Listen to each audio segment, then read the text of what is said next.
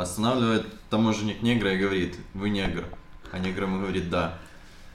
Таможенник говорит, тут еще написано, что вы программист. Негр говорит, да. Таможенник говорит, я вам не верю. 10 тысяч лет назад из далекого созвездия Насоса вылетел корабль с инопланетянами, летит в направлении Земли, и заняться им нечем, поэтому они слушают наш подкаст. Подкаст для инопланетян. Здравствуйте. Здравствуйте. Здравствуйте. Э, Здравствуйте всем. Я продолжу этот искрометный анекдот, с которым начал Саша. Это не просто байка, на самом деле это быль. Далее цитата. «Меня только что попросили сбалансировать двоичное дерево поиска в аэропорту» передает tjournal.ru. При въезде в США инженеру-программисту пришлось проходить тест, чтобы доказать, что он инженер-программист. Теперь более подробно. Э, 26 февраля африканский инженер-программист, я вас поздравляю, мы в 21 веке, друзья, которого зовут Целестин Омин, э, по работе отправился из Нигерии в Нью-Йорк, однако после прибытия в аэропорт столкнулся с неожиданной проблемой. Сотрудники пограничной службы заставили его доказывать свою принадлежность к профессии. И нас, как четверых программистов, не может это не взволновать. Ведь скоро нам лететь, я извиняюсь, в Ивано-Франковск. Да, Если, а наши решат проверить, как мы балансируем двоичное дерево, Я, думаю, стоит добавить, что человек все-таки ответил, вот этот мужчина ответил им своими словами, как нас просят иногда на экзаменах, своими словами объяснил, что подразумевается под двоичным деревом, под абстрактным классом, но, к сожалению, его ответы не совпали с теми ответами, которые были в Википедии, и даже э, упоминалось о том, что он сказал, что э, выглядело так, как будто то, что они первое нашли э, в интернете по запросу, что надо спросить у программиста, чтобы узнать, что он программист, а, вот, и, собственно, эти вопросы и задали. И когда его вопросы не сошлись с ответами из Википедии, они, соответственно, не ответили, потому что, как вы можете догадаться, эти таможенники не программисты. В результате ситуация разрешилась положительно, и вот этого мужчину все-таки отпустили. все-таки не пустили в штаты.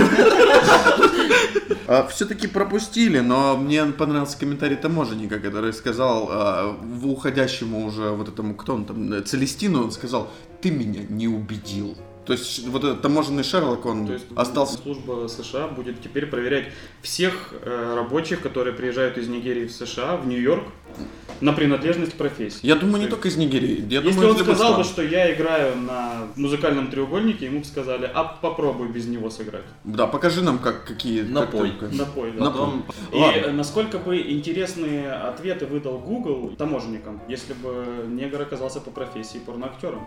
И, Так, ладно. и- и как бы по-другому звучала фраза «ты меня не убедил».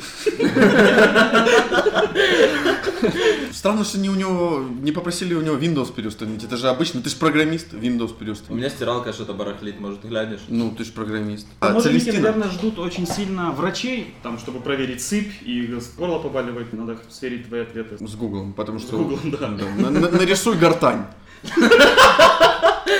У меня тут есть картинка. И я хотел сказать о том, что пока, э, пока люди занимаются этой профессией, но, возможно, ненадолго, потому что компания Microsoft, э, исследователи из компании Microsoft и из Кембриджского университета разработали систему искусственного интеллекта, которая называется DeepCoder и которая пишет программы.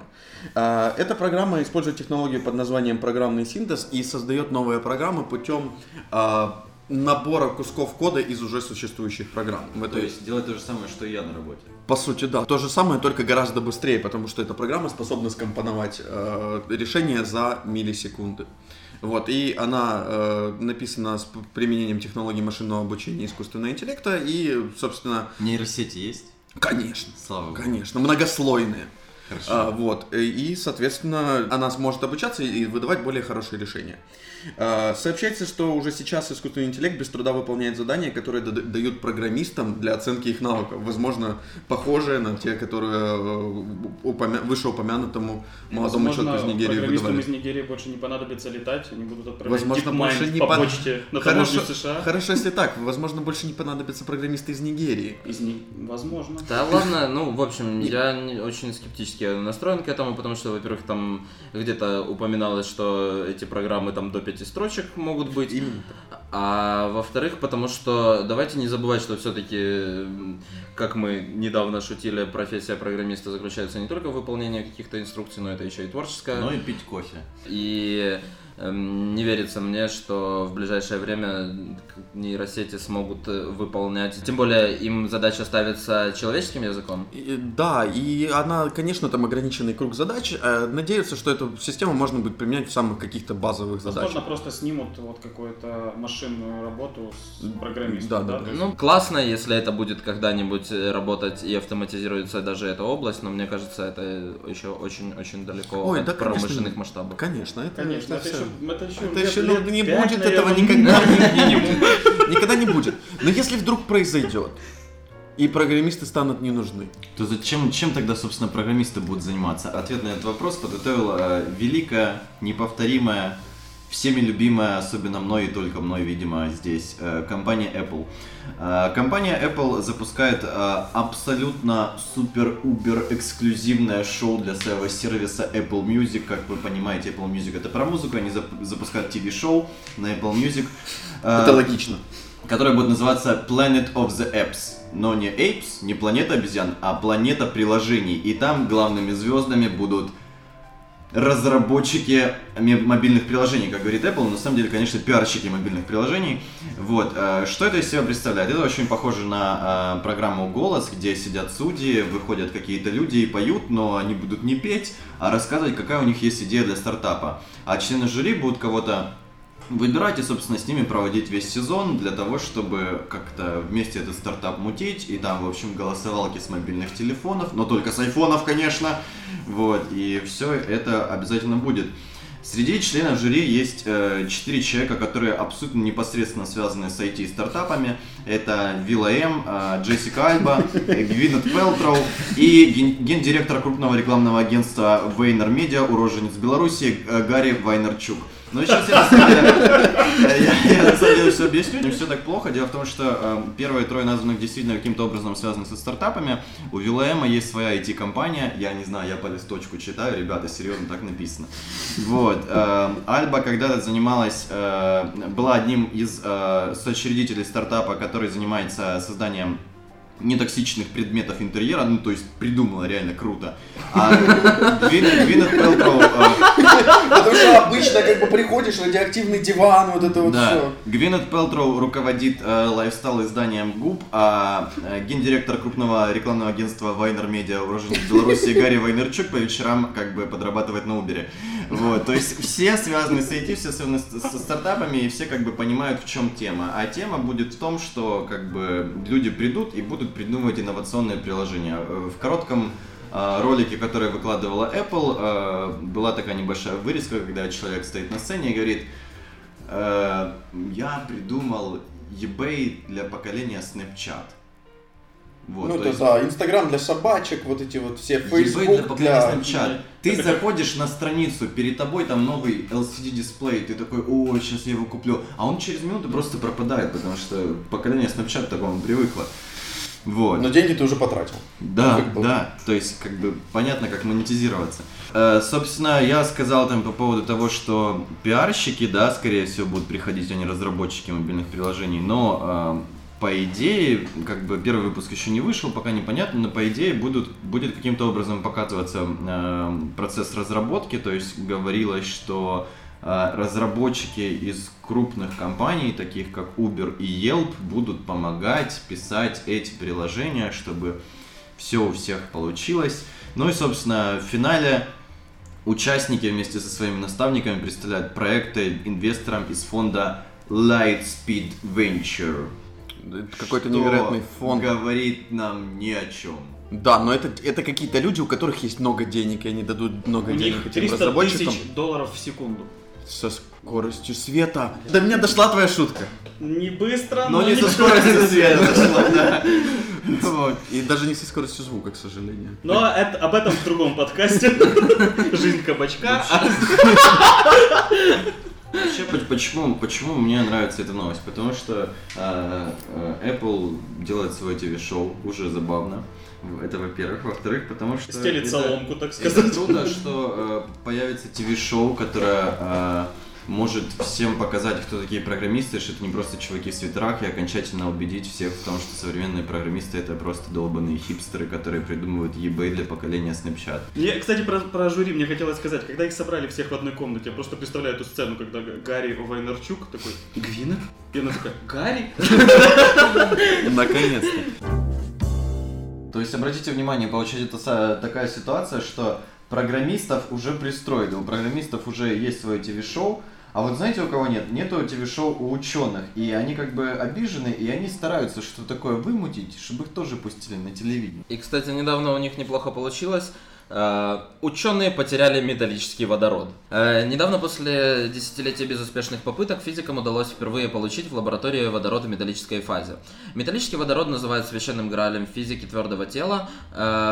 Он проявляет очень непривычные и потенциально очень полезные для нас свойства, например, высокотемпературную сверхпроводимость. А это то, чего очень не хватает всей технике нашей. Это нам очень упростит жизнь, скажем Нам так. нужна сверхпроводимость. Чтобы меньше терять. Это, это еще Хрущев говорил. Да, да, чтобы меньше у нас было вентиляторов. Хрущев через И- кукурузу пробовал, там не получилось. В общем, э, взяли физики две алмазных наковальни и создали между ними огромное-огромное давление, в котором им э, получилось э, воссоздать э, водород в твердой форме, и по теоретическим предположениям он должен быть стабильным. На самом деле потом произошла небольшая коллизия, когда пытались с помощью лазера выяснить, какое же там на самом деле давление. Была повреждена одна из этих алмазных наковален, она рассыпалась в пыль, и в этой пыли затерялся этот кусочек металлического водорода. А а еще, возможно, он просто превратился обратно в газ, и, в В общем... общем, натурально они и сломали, и потеряли то, что так давно искали. Да. А может его и не было вовсе. Они такие, да было, точно было, ломай, ломай, все. Он сверхпровелся. Во имя Хрущева. Журналисты пришли, потом говорят, ученые, а что такое сверхпроводимость? А они такие, ну, это Инстаграм для поколения Airbnb. Но не все ученые теряют. Э, 22 февраля НАСА провела пресс-конференцию, на котором э, рассказала о своем новейшем открытии. Открыли ребята из НАСА с помощью супер крутого телескопа, но не Хаббл, Второго. второго, да. Э, Открыли 7 экзопланет в созвездии Водолея в системе Трапест-1, которые соразмерны э, с Землей, то есть там плюс-минус буквально, и вращаются они вокруг одной звезды. Пока все сходится. Более того, НАСА э, сказала, что на всех семи планетах э, возможна вода в жидком состоянии, и на трех из них она уже, возможно, есть вот прям руку протяни водичка. Тепленькая. Да. Купаться можно. Что важно в этой новости, как бы многие научные источники писали об этом, важно не столько находка, потому что они-то нашли 7 планет, но эти планеты в 40 световых годах от нас, и долетим мы туда очень-очень сильно не скоро. Важно тут в этой новости то, что у НАСА поменяется стратегия поиска планет э, и стратегия поиска жизни в космосе.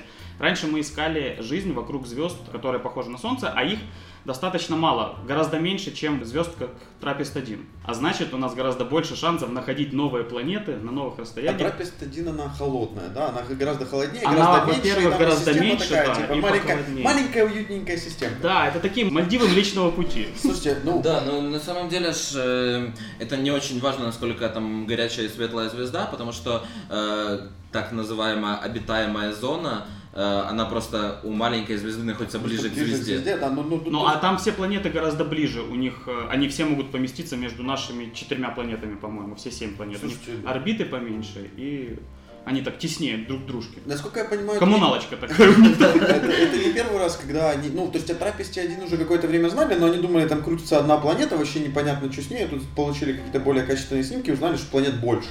Вот. А, Но, поскольку в телескоп же не видно, как там, э, что там на этой планете конкретно происходит, э, мы же не можем э, знать, есть ли там жизнь. И вот, вот эти вот измерения о том, что там возможна вода, говорят еще- нам еще и о том, что там возможна жизнь. И есть основания полагать, что там может существовать жизнь. А Значит, там будут существовать наши слушатели. Да, вот, да. я к этому и веду. То есть, возможно, там люди точно так же смотрят в свой э, второй телескоп, и их НАСА говорит, ребята, мы посмотрели, и вот там вот солнце, мы искали возле таких, как наш Тропист-1, и ситуация повторяется в зеркальном варианте. Они точно так же смотрят на нас и знают, да вот теперь есть Земля. Осталось Они так и договориться, называют Солнце и Земля у них. осталось договориться встретиться на нейтральной территории и В 20 годах. познакомиться. Вот. Земляне и трописты, э, дружба навек.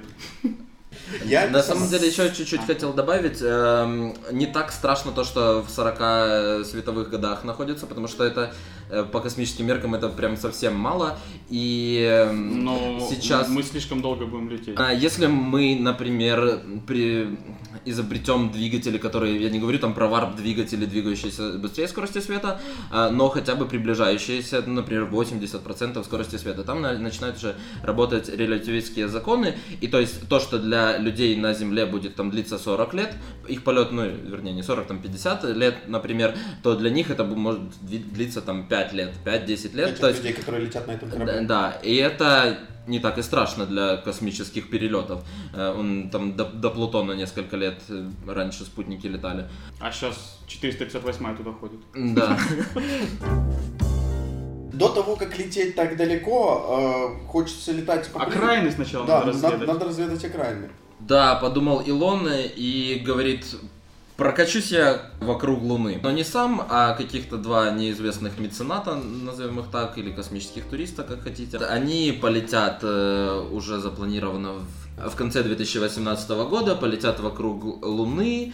И есть некоторые проблемки у этого всего, потому что в некоторых случаях НАСА начинает косо поглядывать на SpaceX, потому что у них и так есть постоянные задержки, плюс э, с декабрьским взрывом э, на площадке они еще больше отодвинули все свои контракты, и э, ходят слухи, что НАСА немножечко недовольна SpaceX, и то, что они распыляются на другие проекты, может немножечко их поссорить, скажем так. Но, опять же, еще раз повторюсь, это слухи.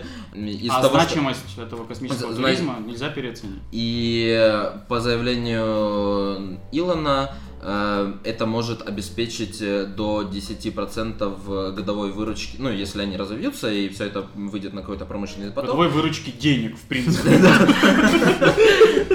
Ну, конкретно для SpaceX, да. Вот, кстати, у нас появляется такое бинарное дерево. Э, В одном случае все пройдет хорошо, и перестанет космос быть каким-то вот волшебным местом, как Нарния. Лоукосты будет- начнут Да, летать на Луну, да. Думаю, что Ryanair скоро Конечно. придет, да, конечно.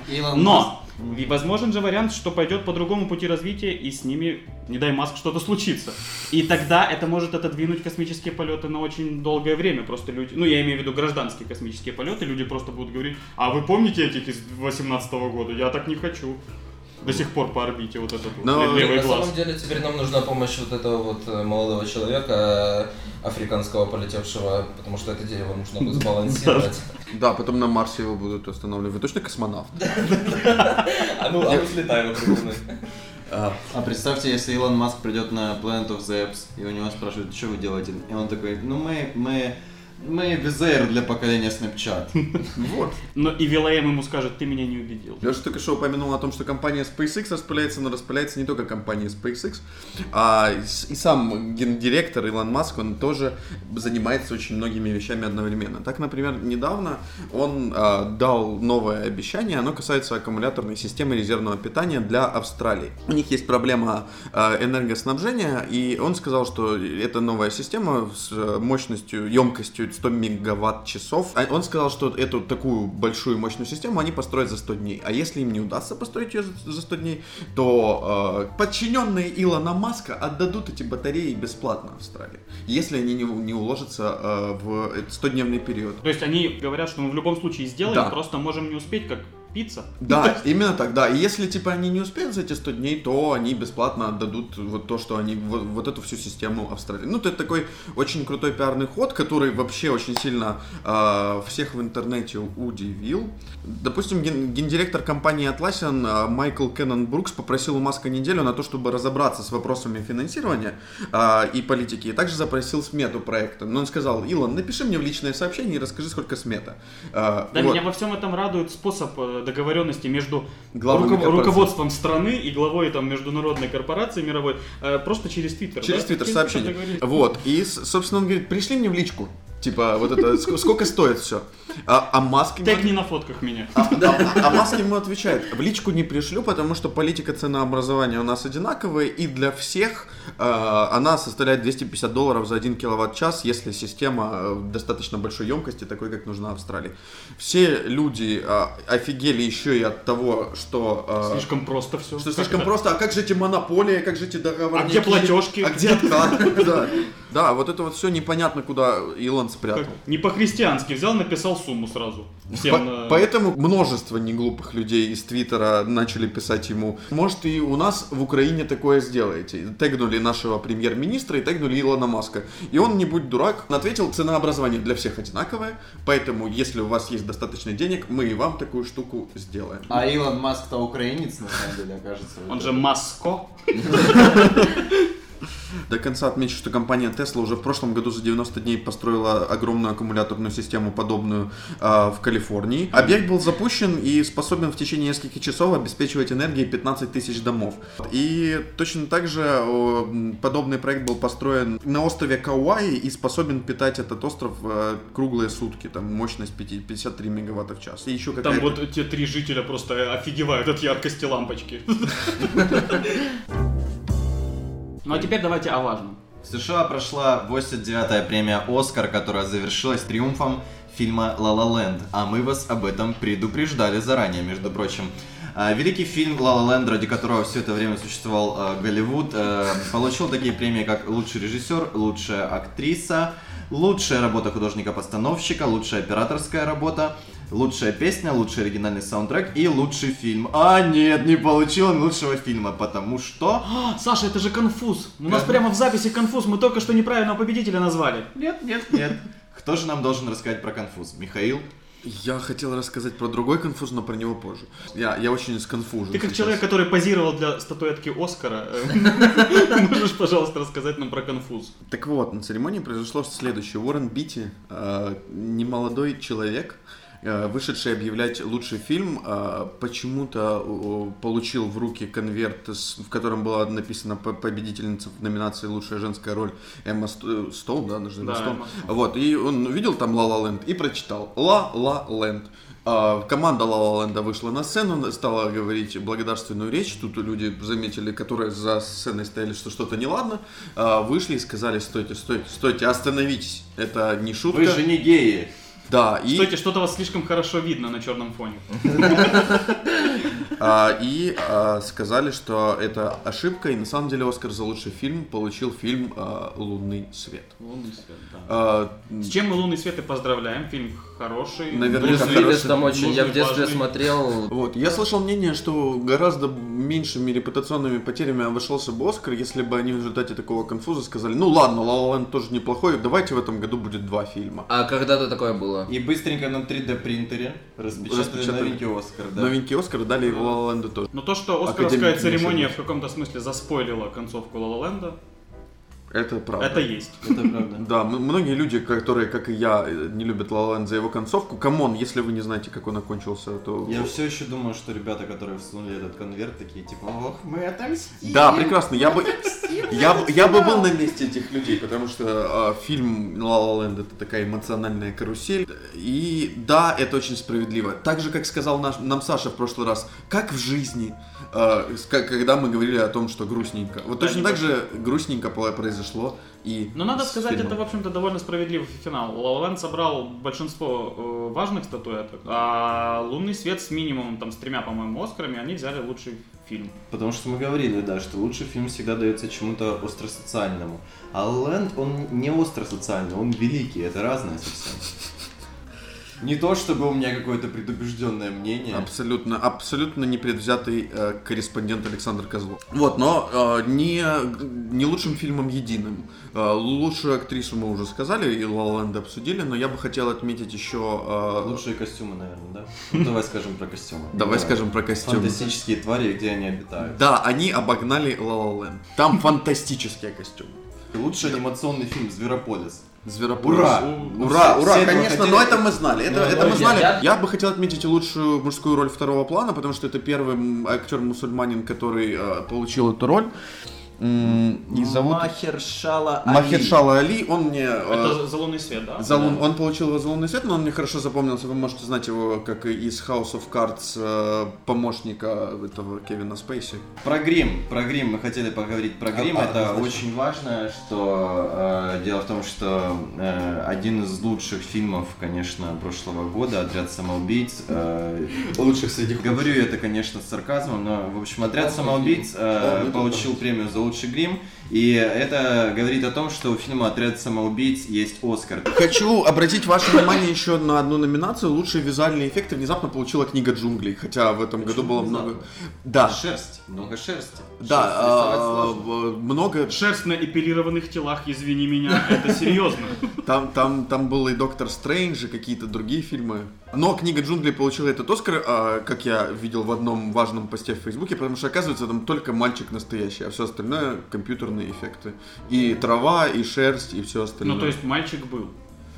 Ничего больше не было. Был только мальчик. А знаете, где мальчика не было? Где? На конференции GDC. Кроме замечательных наград, которые э, вручили киноакадемии, в недавнее время прошла конференция Game Developers Conference, в которой награждали лучшие игры за разные номинации. Награду за инновации должна была получить игра No Man's Sky. Она ее, по сути, и получила. Но эту награду никто не пришел забирать. В тот момент, когда объявили победителей, никто на сцену не вышел. А, Объявляли их несколько раз, но никто так и не И явился. туда добрался бан Трампа. Нет, нет, как оказалось, гораздо прозаичнее. Э, Участники этой команды, они в этот момент обедали в буфете. И они как бы, когда у них спросили, а, а почему, ребят, почему вы вот именно так поступили? Ну, они сказали, да мы и не думали, в общем-то, что мы что-то получим, мы там номинировались. Ну, не ожидали, ребят. Награду за лучшую игру получила Overwatch, за лучшую мобильную игру Pokemon Go, Firewatch, Inside, No Man's Sky, Uncharted, Job Simulator. За... Про все эти игры мы вам уже рассказывали. И раз мы такие прозорливые, что уже рассказали вам про все лучшие игры и даже угадали с лучшим анимационным фильмом, мы Рубрики. переходим к традиционной нашей устоявшейся годами и десятилетиями рубрике мы рекомендуем. А, ребята, я сходил в кино и посмотрел фильм «Лев», который тоже номинировался на Оскар в этом году. Это фильм о том, как а, маленький индусский мальчик потерялся, уснул в поезде и уехал от э, родителей э, и от брата и собственно, пропал. Фильм по книге «Долгая дорога домой». э, Он охватывает период жизни в 25 лет. Э, Небольшой спойлер заключается в том, что в фильме все хорошо, это хороший фильм, но вместе с этим Надо ли идти в кинотеатр? в кинотеатр на этот фильм идти не стоит, но посмотреть я его советую, потому что там, э, несмотря на то, что в результате фильм Во-первых, хоро- это номинация на хорошие Оскар. Да, это, во-первых, это номинация на Оскар, во-вторых, там много э, важных, то, тоже важных тем затронуто, тема семьи, тема взросления человека. И играют не, не очень знаменитые актеры, какие-то молодые, Э, но фильм при этом очень хороший, я крайне рекомендую его посмотреть. Ну, но чтобы затянуть кого-то, еще тут мне Саша шепнул, что там снималась Руни Мара. Руни Мара. Замечательная, потрясающая девушка с татуировкой дракона.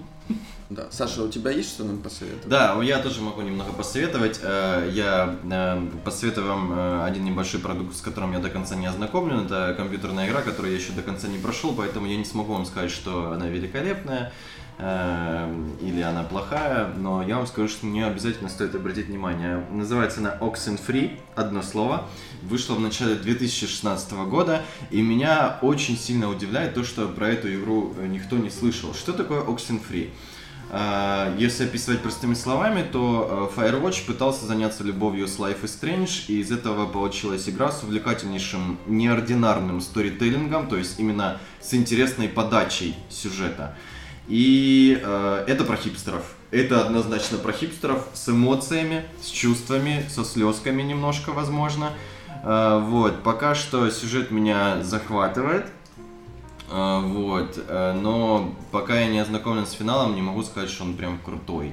А, Вот, кому интересна будет игра? Э, Игра будет очень интересна тем, э, кто любит вот такой необычный сторителлинг. Эм, Собственно, заключается он в том, что там очень интересная диалоговая система, которую я раньше не встречал, и которой я вам ничего не расскажу, чтобы это не было, чтобы это было для вас неожиданностью. Вот. И игра будет интересна тем, кто любит игры без геймплея. Потому что геймплея там фактически нет. Там время от времени надо нажимать кнопки для того, чтобы выбрать фразу в диалоге. Но там все, что, все, что вы делаете, это вы разговариваете фактически. Я немножечко еще хотел бы порекомендовать вам отечественной музыки. Э, на самом деле у Дорна вышел прям вот особенный э, клип и песня, причем советовал бы я смотреть именно клип, потому что э, песня мне не очень понравилась, она абсолютно не в стиле Дорна, это не фанк практически. Это UK Garage. И, в общем, это интересно, и мне очень нравится качество, с которым все это сделали. Горжусь за нашу эстраду. Как трек-то называется? Что гуглить? Коллаба. Коллаба, Иван Дорн, Коллаба. Сегодня с вами были Алексей Сливка, Михаил Сердюк, Денис Дымко и Александр Козлов. Спасибо за внимание, друзья. Спасибо.